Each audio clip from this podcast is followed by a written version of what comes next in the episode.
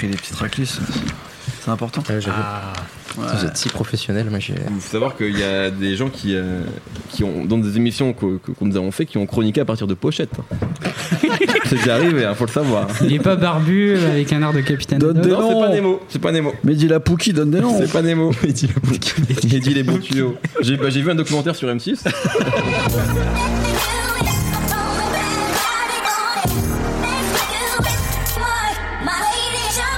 Bonjour, bonsoir à tous, c'est Mehdi je suis très heureux de vous retrouver pour un nouvel épisode de No Fun. Nous sommes en 2018 et les producteurs jouissent enfin d'un nouveau statut dans le rap français. Ils ont des liners, ces gimmicks placés en début de titre qui font qu'on sait immédiatement qu'ils ont composé le morceau. Ils se mettent en scène sur Instagram et sont courtisés par tous les médias spécialisés. Autre nouveauté, de DJ Widim à Ghost Killer Track, en attendant les Twinsmatic et Icas Boy, ils multiplient les albums en leur nom dans lesquels ils convient différents artistes. À ce petit jeu, Midsizer, initialement connu pour ses productions chez La Fouine ou Joke et surtout avec ses potes de Bon Gamin, passe à la vitesse supérieure avec la sortie de Bisous, un premier album solo qui part du rap pour aller vers un- R&B contemporain, une pop résolument estivale et des accents de chansons françaises très années 80. Un projet massif dont il est le directeur artistique qui jongle avec des instruments aussi différents que le fantôme de Doc Gineco, les sorties sensuelles de Bonnie Banane ou les rimes de Romeo Elvis. On en parle aujourd'hui avec Brice Bossavi, comment ça va? Très bien, et toi, Mehdi? Très très bien, Schkid Salut et Aurélien Chapuis et qui est le Capitaine Nemo. Salut, salut. Midsizer dans nos fun, c'est tout de suite. Donc je le disais, euh, c'est devenu non pas une mode, mais en tout cas une tendance. Euh, Il y a de plus en plus d'albums de producteurs qui sortent, mais c'est vrai que euh, Sizer, je pense, a la particularité d'être à la base identifié comme un, un producteur de rap, mais son disque, c'est pas un album de rap, en tout cas, c'est pas uniquement ça. Ça va vers euh, euh, pas mal de, de choses différentes. J'ai peut-être envie de commencer en donnant la parole à, à un producteur justement euh, euh, autour de la table. C'est toi, qui, tu es le seul à savoir faire fonctionner Fruity Loops. Donc du coup, tu as la primeur sur ce sujet. Bah, déjà, euh, ce que je voudrais souligner sur ce disque, c'est que je trouve qu'il y a un, un super casting et euh, c'est une, une qualité que je trouve super forte depuis le départ euh, chez Midsizer. Tu as parlé de direction artistique dans Ouais. ton intro et je trouve que ça se ressent dans ce disque. Les, toutes les personnes qu'il a invitées, que ce soit Bonnie Banane, Okelou, Muddy Monk, à la, à la fois, c'est des artistes intéressants et je sais que c'est des artistes sur lesquels lui, il a réussi à être très en avance en fait. Ouais.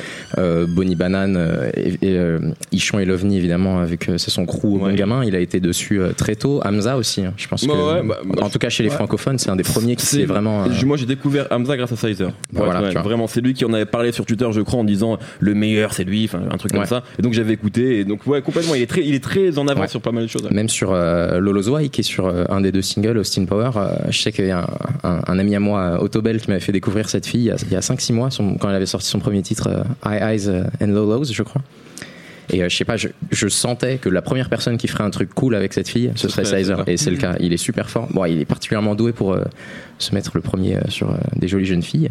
Il, a- bah, il est très bien. Pause. Bravo. Non, mais c'est une belle qualité. C'est une qualité. Mais alors sur le côté directeur artistique, je trouve qu'il y a un truc qui est super. Allons-y directement, abordons le, le gros sujet de l'album, Doc Gineco.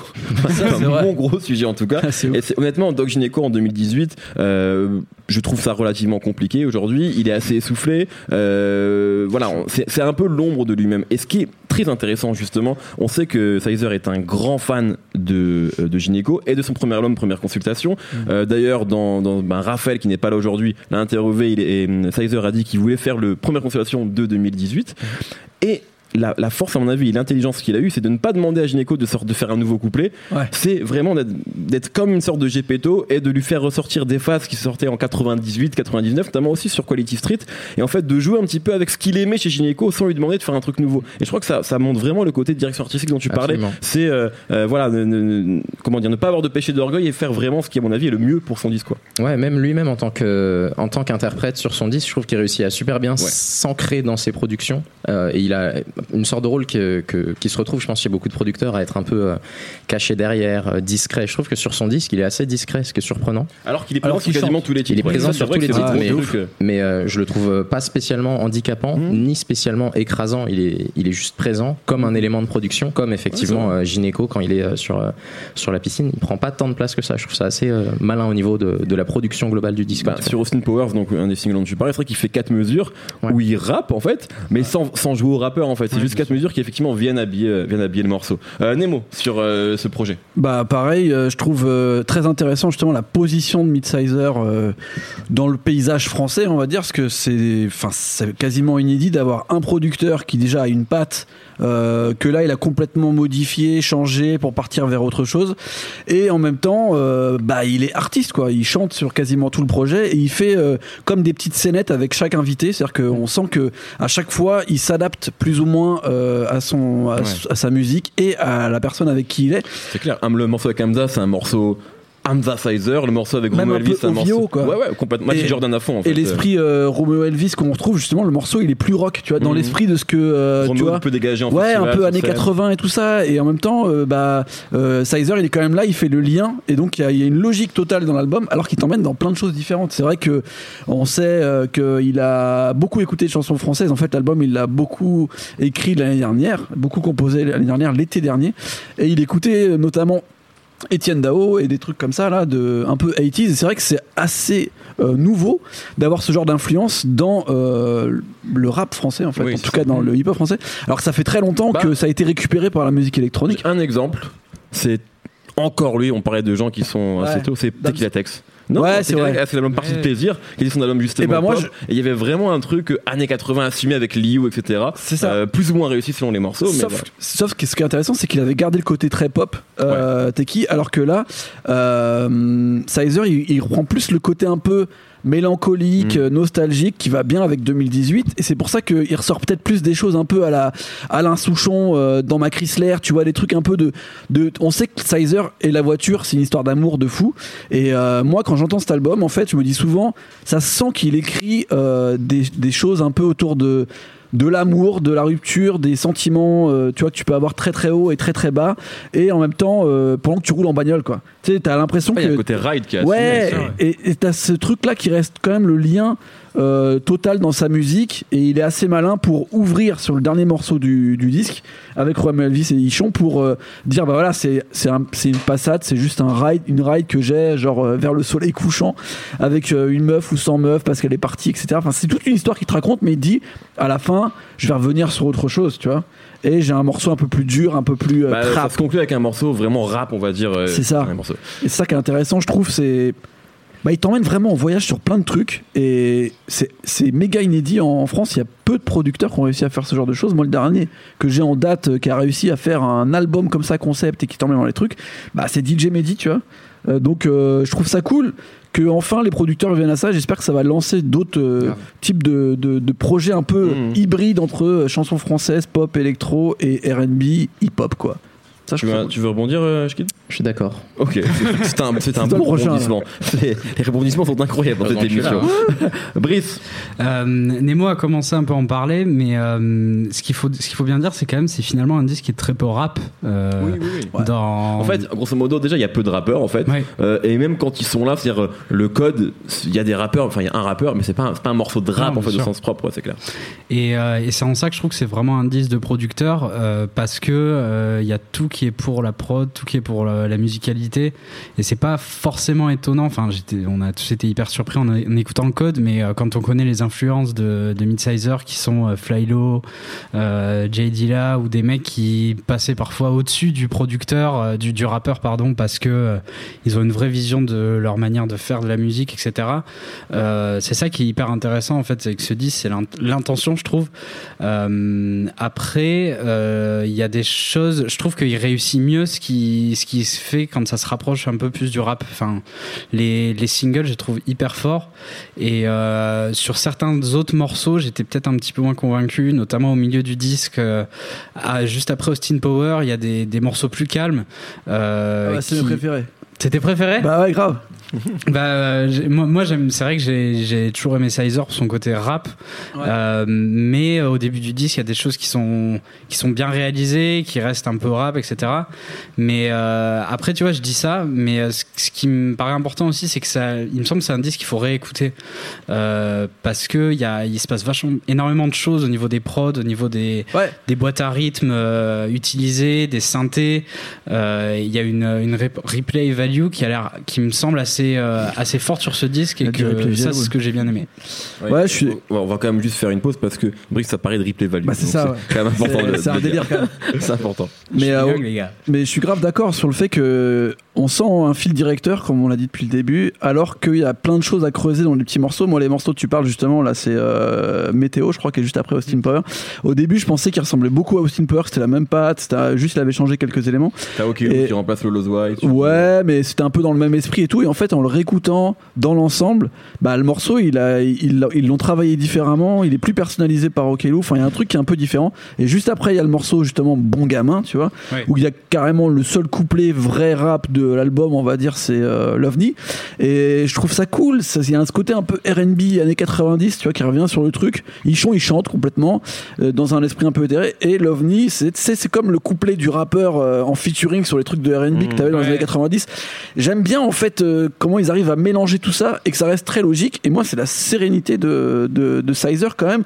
Qu'au début, on était là, genre qu'on le voyait juste sur un couplet euh, en featuring sur un morceau d'Ichon. On se disait, mais à quel moment Sizer il, il rappe, à quel moment il chante? Là, sur tous les morceaux, tu le sens euh, totalement posé. euh, Il pose son truc, il n'y a pas de problème. Euh, c'est ça, c'est là que tu sens la musicalité, à mon avis, de, du, du producteur qui fait que bah, finalement, il peut être top liner aussi. Finalement, il- c'est un peu une sorte de top liner sur l'album en, en général. Et euh, je trouve ça intéressant en fait, vraiment que il se positionne comme ça dans, dans la longueur du truc et il y, a des, il y a plein de petits détails. Après, tu sais même plus qui chante, qui est au milieu du. Enfin, c'est ça que j'aime beaucoup en fait dans l'album dans son ensemble. Et euh, ce, qui est, ce qui est intéressant, c'est que on, souvent, en fait, c'est les producteurs qui écrivent les top lines, donc les Oui. lignes mélodiques. Ouais. Et là, en fait, Sizer, il assume le truc à fond, il le chante lui-même à chaque fois. Enfin, Il fait quasiment, enfin pas tout, mais il fait beaucoup de refrains en fait. énormément de Euh, ouais. refrains. Euh, il, il préfère pour l'instant faire des refrains parce que mélodiquement ça peut compenser sur le texte, il est moins bon. Mais, mais c'était ce qu'il ce explique dans les, en interview, c'est que il avait envie aussi d'assumer le, le côté euh, chanter, euh, ça l'intéressait aussi. Il le prend comme un instrument en plus dans son travail de production. Et je trouve que c'est vachement réussi. C'est quand même assez dangereux quoi quand t'es producteur, quand t'as jamais entendu chanter ou rapper. Et là, il arrive et il, il est pas ridicule quoi.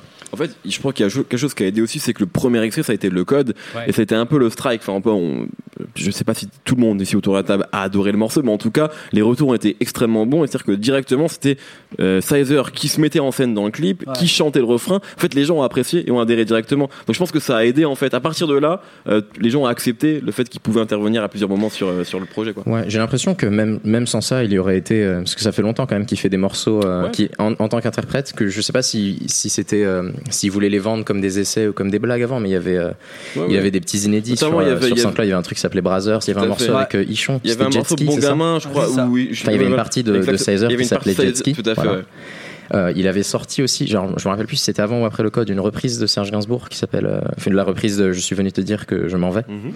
Je pense que de toute façon, il allait aller vers là-bas. Heureusement, le code, effectivement, ça a pris, mais je pense que ça l'aurait pas empêché de euh, de- d'assumer. Effectivement, c'est ce qui se ressent dans ce disque. Moi, je, je pense qu'il est encore euh, relativement timide et relativement producteur. Ça se sent particulièrement pour moi sur euh, La piscine, Ouais. qui est, un, qui est un super morceau, mais mais avec Doc Gineco, voilà, avec Gineco et Clara, Capagli Capagli qui a de. Agar Agar.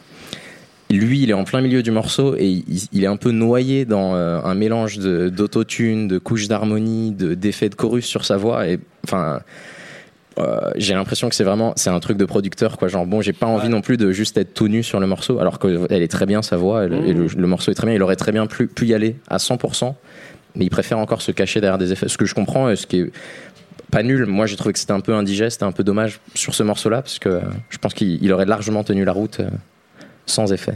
Nemo, euh, j'en parle à ta mémoire. Ouais. Ta mémoire d'ancien. Euh, parce que finalement, il dit ça, Je veux que ce soit la première consultation. Effectivement, on comprend dans les références, mais est-ce que c'est pas plutôt le Liaison dangereuse de 2018 Donc pourquoi? Ouais, Parce que c'est en fait c'est le deuxième projet de Gynéco, deuxième album, c'est une compilation sur lequel donc Gynéco invite énormément de monde. Et c'est vrai que parfois t'as un morceau où t'as genre MC Jean Gabin et après t'as Lerita Mitsuko dans le même morceau en fait. C'est Et tu sais pas. Et t'as Jean Gabin qui va rapper en allemand. Tu vois.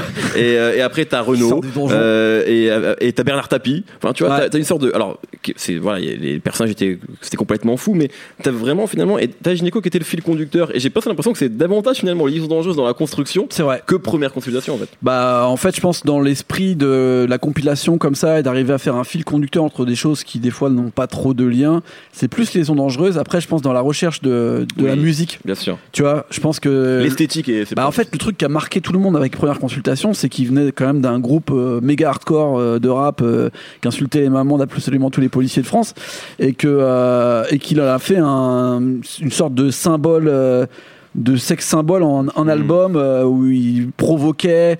En fait moi je trouve que Shkil il a dit juste un truc à- avant euh, qui qui m'a fait penser tout ça c'est il y a quand même le spectre de Serge Gainsbourg qui traîne sur tous ses albums, tu vois, que ça soit euh, première consultation, le côté un peu espiègle, de parler de femmes euh, limite underage, euh, d'être toujours euh, sur un truc où genre je chante mais je chante pas vraiment, je suis un parolier, je bosse avec des meufs qui des fois n'ont pas de, de, de voix en fait. Mhm. Genre, on se rappelle surtout de, du boulot de Serge Gainsbourg dans les années 80, genre avec Adjani, tu vois. Ouais. Pour moi, la piscine, Ouais, c'est carrément. carrément une résurgence du pull marine de. Moi, j'ai pensé tout de suite au clip de surtout, plein de Adjani, filles. quoi. C'est plein de filles qui se ressemblent. Ouais. Je pense que je sais pas si c'est grave ou pas, mais elles sont assez interchangeables euh, les filles sur Un ce disque. C'est un peu comme chez comme chez Gainsbourg Oui, effectivement. ch- où il cherchait justement des voix un peu atypiques qui Ouais. des fois étaient pas des bonnes chanteuses, mais il allait Mm. en- leur donner un univers.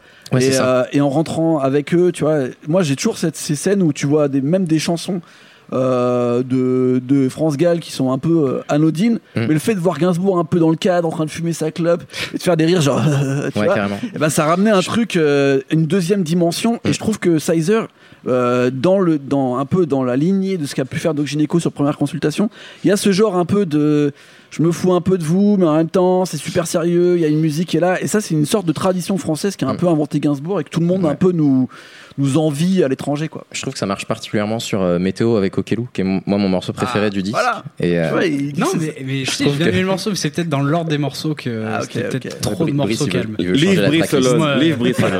Moi, j'aime le turn-up, bordel. jeune, espèce de jeune va. Je trouve que Météo, c'est un, un morceau où justement on a, on a la sensation que, que l'histoire, elle est peut-être, je sais pas si elle est réelle ou pas, mais que c'est vraiment un morceau qu'ils ont fait tous les deux et ils se parlent l'un à l'autre. Et euh, ce qui peut se rapprocher de, de- de quelque chose de très gainsbourgien. Là où les autres titres, je trouve que c'est un peu plus. euh, c'est des bons morceaux, mais de, de producteurs qui rencontrent un artiste et qui a Mhm. envie de, de faire un une, belle chanson. Et pour euh, rebondir sur première consultation, Oui. je pense que ce qui, ce qui fait défaut à ce disque et ce qui lui empêche, ce qui l'empêche peut-être d'être un première consultation, même si dans l'esthétique, je pense qu'il y avait certainement tout pour le faire. Il y a quelque chose dans la, la manière dont, dont il écrit qui, qui empêche, je pense, ce disque de prendre une dimension plus large que, que ce qu'il a. Les histoires, elles, elles manquent de quelque chose. Je pense moi, j'avais pas profondément aimé euh, le code, mais je trouvais que c'était hyper bien écrit, c'est hyper Ouais. intelligent. Ce refrain, il se passe tout de suite quelque chose. et particulièrement, minorité, je pense. particulièrement à notre époque, je pense, enfin pour, pour moi, les, les belles chansons, les belles chansons d'amour, c'est des chansons qu'on peut se réapproprier, Ouais. des, des phrases qu'on peut reprendre, qu'on peut réutiliser pour notre propre Pour le vie. coup, le code, c'était, il y avait plein Le de trucs code. comme ça. Bah oui, moi dès que je, je suis en bas de chez quelqu'un, j'y pense, tu vois. C'est génial. Tu mets le code euh, A36B partout fait. Voilà. C'est ça, 36B, Magique. c'est ça Quel romantique. Mais sur le sur le reste du disque, je trouve qu'on il y a, il y a moins de moments euh, magiques comme ça. Et Je pense que c'est aussi dû, à mon avis, à ce que tu as dit un peu plus tôt, c'est que il est très timide en tant que rappeur et je pense que même lui n'oserait pas se définir comme ça Ouais. et en tant que Ah, parolier en tant aussi qu'auteur, c'est- c'est- ouais. ouais, en tant qu'auteur Mais- voilà c'est le début donc euh, parfois on moi même Non, j'ai l'impression tu vois sur Austin Powers c'est presque Midsizer qui joue au rappeur en fait c'est cool. tu vois Ce qui, ce qui donne beaucoup de. Ce qui rend le disque hyper attachant, je trouve. Hmm. Et en plus, c'est un premier album, je pense qu'il y a de la place pour, euh, pour, euh, pour aller plus loin. Moi, je sais que j'en- avais discuté avec, euh, avec Sizer, j'en avais discuté aussi avec euh, les Twins Matic, qui sont d'autres euh, producteurs qui, qui, qui préparent qui préparent un projet. Et on avait discuté du, justement de ce chemin qu'il faut, fa- qu'il faut prendre en tant que producteur pour euh, devenir interprète. Et souvent, je pense que les, les producteurs, pas forcément que ici, même aux US, les Ronnie J, euh, Sony Digital, qui passent de la production euh, au rap, ils, ils pensent que comme c'est des bons musiciens, c'est des bons auteurs, alors que c'est pas toujours le cas. Mmh. Et c'est un, un travail totalement différent d'écrire une bonne chanson. Et je pense que peut-être on, on, manque ici d'accepter de, se dire, comme on a des très bons top liners, je pense qu'on a peur de se dire en tant que producteur rap français, ah bah il nous faut un bon auteur aussi. Je pense que sur certaines de ces chansons, un très bon auteur, euh, c'est première aurait tué le consultation, on se dit. Ah, Mmh. Là, je pense qu'on n'est on n'est pas très loin, mais Très bien. J'ai une question pour toi. Euh, attends, Brice, pardon, je t'ai Je coupé. veux vas-y, on juste rajouter euh, au niveau, il y a quelque, plus globalement au niveau du rap français des producteurs, il y a quelque chose qui est intéressant, c'est que visuellement, Sizer, il, il se met vraiment en avant, il, physiquement dans ses clips, il est là. Euh, là, je pense au morceau qui vient de sortir avec euh, Triple Go. Dans le clip, il est toujours derrière, derrière Triple Go. Il fait même, il chante un peu aussi dessus. Du coup, je- j'a- j'attends de voir si ce disque va peut-être un peu aussi encore plus pousser les producteurs. Widim le fait déjà depuis un Widim moment. le fait Ah, déjà, Widim le fait, c'est vrai. Mais euh, il, disait, case il disait en Non, case, interview mais je veux que dire, il est très présent, Widim, dans ses Ouais. clips. Même parfois, il fait aussi vrai. les refrains de certains morceaux. Donc, euh, pour le coup, Widim est- le fait beaucoup. Mais euh, Sizer le pousse encore plus là. Et euh, j'ai peut-être peut-être le pressentiment, on va voir, parce que c'est pas un disque hyper rap, mais que ça peut pousser encore plus les producteurs euh, à se mettre en avant euh, sur le reste de l'année, quoi, comme on peut le voir déjà avec quelqu'un comme Sizi ou, euh, Ouais. ou d'autres producteurs. Moi, je pense qu'il y a une vraie intention de vouloir être une star avec ce, ce disque. Ouais. Franchement, j'espère pour lui que ça va, que ça va réussir. J'ai une question pour toi, qui est toi qui es producteur également. Oui. Euh, est-ce que ce que j'ai dit en intro est vrai ou est-ce que j'ai complètement euh, menti? C'est-à-dire, est-ce qu'on vit une sorte d'époque un peu dorée? Non pas dorée, mais en tout cas, euh, une époque, on va dire, plus intéressante pour les producteurs qu'avant Est-ce qu'il y a plus de place qu'eux euh, Pour eux, en tout cas, qu'il y a quelques temps? C'est pas nouveau, je veux dire, des producteurs euh, connus dans le rap français.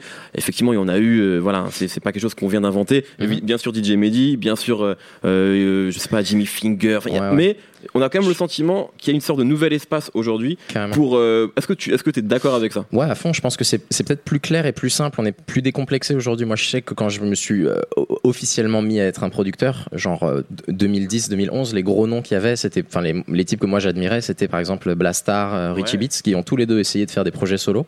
C'est vrai. Euh, Richie Beats en Skrilly Boy et Blastar, je me rappelle plus, mais il a eu. Blastar en Blastar euh, parce Ah qu'il a ouais. sorti des projets de solo justement il produisait pour d'autres gens notamment des trucs un Ouais. peu brésiliens l'année dernière je crois donc euh, c'était sur nom de Blastar il me semble Will Star aussi, un projet qui s'appelle Saint-Tropez. Et, euh, et effectivement, c'était. Je pense qu'il y avait des belles intentions, mais que le public déjà, il savait pas ce que c'était un beatmaker. Eux, ils étaient pas spécialement euh, identifiables. Ouais. Et euh, du coup, bah, on s'en fichait en fait, même si par exemple Skrilly Boy, euh, c'est super, mais Ouais, ouais. bon, on s'en fichait. Et puis c'était pas public profondément bien écrit. Oui, voilà, le public s'en fichait. C'est pas extrêmement bien écrit. Là, ça, je pense que Sizer, il a le droit de pas écrire extrêmement bien parce que son image, elle est mieux maîtrisée. Les gens, ils sont plus prêts à ça. Il y a un, euh, le code qui est un tube dans sa case. Je pense que la piscine, il y a aucune raison que ce soit pas un tube Ouais. aussi. Je pense que c'est à la fois le, le public est plus prêt et les producteurs sont plus décomplexés là que lui il se permette de faire un album comme ça. Je trouve que ça, ce qui est très réussi, c'est que ce genre de musique, ça peut très rapidement être euh, considéré comme un truc de fragile. Et je trouve pas que ce soit un album de fragile. C'est plus un album doux, c'est un album léger. d'amour donc il y a C'est un album, voilà, il y a c'est, tout. le titre est, est bien choisi, c'est bisous. C'est pas genre il est en train de pleurer quelque part parce qu'il s'est fait larguer. Il s'est fait larguer quand même, mais beau gosse, tu vois. Que j'ai une question pour Nemo, une question pour Chiki, il faut que j'en ai une pour Brice, et donc j'en ai une pour toi. Moi j'ai le sentiment en fait euh, que le, le passage chez Bromance, donc le feu label de Brodinski, même si finalement ils ont sorti qu'un seul EP ensemble, donc euh, il y a un EP commun grosso modo de euh, Sizer pardon, et Ikaz. Comment s'appelait ce, ce EP J'ai complètement oublié, je m'en Euh, excuse. Euh, on retrouvera, en tout cas je, m'en excuse, mais on va, on va le retrouver très vite. Je sais que vous l'avez sur le bout de la langue. Euh, et en fait, c'est vrai que c'est des gens qui étaient quand même déjà connus, on va dire, dans rap français, mais j'ai le sentiment que ce passage-là, peut-être aussi parce qu'ils ont eu beaucoup de presse autour de, de ce projet, euh, ça, ça les a vraiment beaucoup plus installés en tant que, en tant que producteurs. Même moi, j'ai l'impression que du jour au lendemain, des gens m'ont dit oui, Ikaz et Sizer, c'est deux valeurs sûres du, du, du beatmaking français, alors qu'en fait, ils étaient déjà là depuis longtemps et qu'avant, les gens savaient pas forcément qui est-ce qu'ils étaient? Est-ce que tu as le sentiment qu'il y a eu un avant et un après euh, le passage chez, chez Bah, complètement, il en parle aussi euh, souvent en interview, enfin notamment de Brodinski, il le remercie beaucoup pour euh, pour cette EP. Moi, j'ai l'impression qu'avant avant ce, ce- cette EP avec Ikaz, Sizer avait parfois un peu l'impression d'être peut-être un petit peu incompris parce que c'était un producteur qui sortait aussi de la musique sans rappeur où il faisait des Ouais. prods C'est pas, pas son premier projet solo, hein, c'est Non, vrai, bien sûr. dire, il a sûr. sorti pas mal d'EP où c'était des, des prods où il se passait beaucoup de choses et euh, il, le, dit en interview que jusqu'à assez récemment, il, s'en, il portait pas trop d'attention à ce qui, au rappeur, tu vois. Il voulait vraiment une prod euh, qui soit forte, où il se passe des choses. Et, euh, et là, c'est vrai qu'il y a eu, je pense qu'il y a eu un déclic avec Bromance parce que déjà, il a été vraiment mis en avant sur une plateforme qui était quand même de base vachement écoutée des gens qui écoutent de l'électro et aussi qui était écouté par les gens du rock, qui commençait à être écouté par les gens du rap.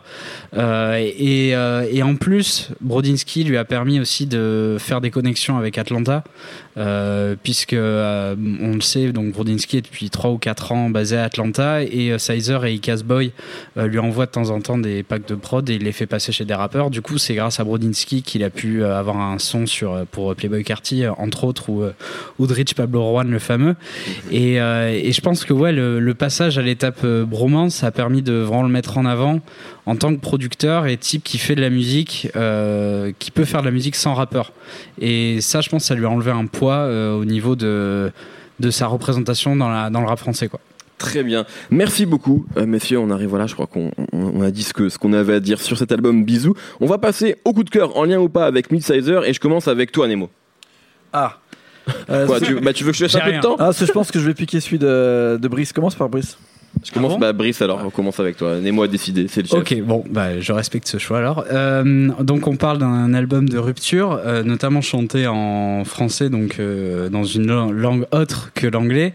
J'avais envie de revenir sur un disque que j'ai beaucoup aimé de R&B alternatif qui s'appelle Me de- d'une fille qui s'appelle Empress Off, qui est en fait une, une chanteuse américaine de R&B qui parle aussi espagnol et qui a sorti en 2015 un, un album donc qui s'appelait Me et qui parlait de euh, l'après rupture en fait. C'est un peu comme si euh, c'était une semaine après que Midsizer soit largué soit fait larguer.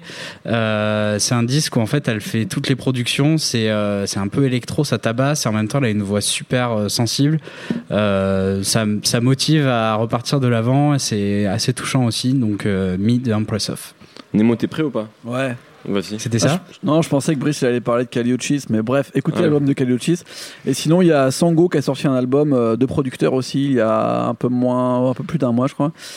Sur lequel il y a beaucoup de mecs un peu R&B, mais pas uniquement, comme des mecs comme Jando, comme euh, Jamison ou comme euh, J-Bot, Skin, Sweet, tous les mecs un peu bizarres où on sait pas trop où les mettre là. Et ça donne des expériences un petit peu comme l'album de Sizer, sauf que ça part moins bien sûr vers la pop euh, années 80 française, mais plus vers, euh, je sais pas, l'espèce de pop folk bizarre américaine là. Et euh, il y a surtout un très grand morceau avec Smino. Euh, pour le coup, ça fait une boucle avec mes, mes conneries bah oui, t'en parles toutes les semaines. Smino. trois jours Très bon album. Skid, Je peux en faire deux? Je serais, je vas-y, vas-y, on a le temps. Ok, alors je recommande vivement euh, le, le dernier EP solo de Okelu qui est sur le disque de Sizer qui s'appelle The Ride of May, qui est, qui est vraiment très très joli. Et d'ailleurs, je souligne que je trouve ça mortel que Sizer l'ait fait chanter en français euh, sur son disque. Moi-même, ayant produit un titre pour Okelu, j'aurais bien aimé le voilà, faire en français. je- streamer streamer Je trouve ça, je trouve ça bien que Sizer ait réussi à la faire chanter en français. Son EP est en anglais et il est super beau, j'adore. Il y a un morceau qui s'appelle Samuel qui est trop beau. Et je recommande, parce que cet album de Sizer m'a fait penser à un disque qui est sorti en 83 qui s'appelle euh, Between the Sheets des Hailey Brothers. Super groupe de RB américain euh, qui a une, une longue carrière incroyable, qui est Mm. passé par plein de genres. Et en a un des 83, groupes les plus samplés, à mon avis, dans, Voilà. dans, dans l'histoire du rap. entre autres, euh, sur ce disque Between the Sheets, il y a ce morceau qui, a- qui a été samplé par euh, B.I.G. sur Big Papa. Big Papa, voilà.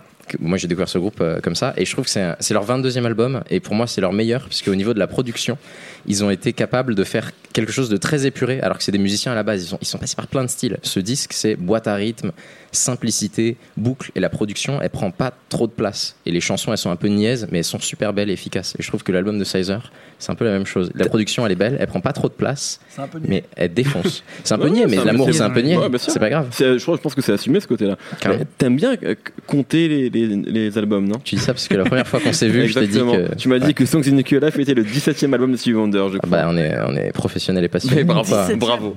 Wow. 17ème, ah ouais, tout à fait. Euh, moi, rapidement, euh, alors à l'heure où vous écoutez cette émission, où l'émission est disponible en tout cas, euh, l'album aura une semaine. C'est Iceberg Slim de Virus, euh, qui est un rappeur avec lequel Icaz, donc le compère de Sizer, a beaucoup produit euh, depuis le début en fait, et également le- il avait intégralement produit un EP EP sorti l'année dernière que je pense que j'ai déjà mis deux ou trois fois dans mes coups de cœur, qui s'appelait Mercure. C'était un- intégralement produit par Icaz, et là c'est vraiment un long format. Enfin, il y a 13 titres, et euh, ben voilà, il rime extrêmement bien. Il y a voilà, c'est c'est pour moi un des meilleurs rimeurs du rap actuel, Virus. Voilà, je le Oui. dis.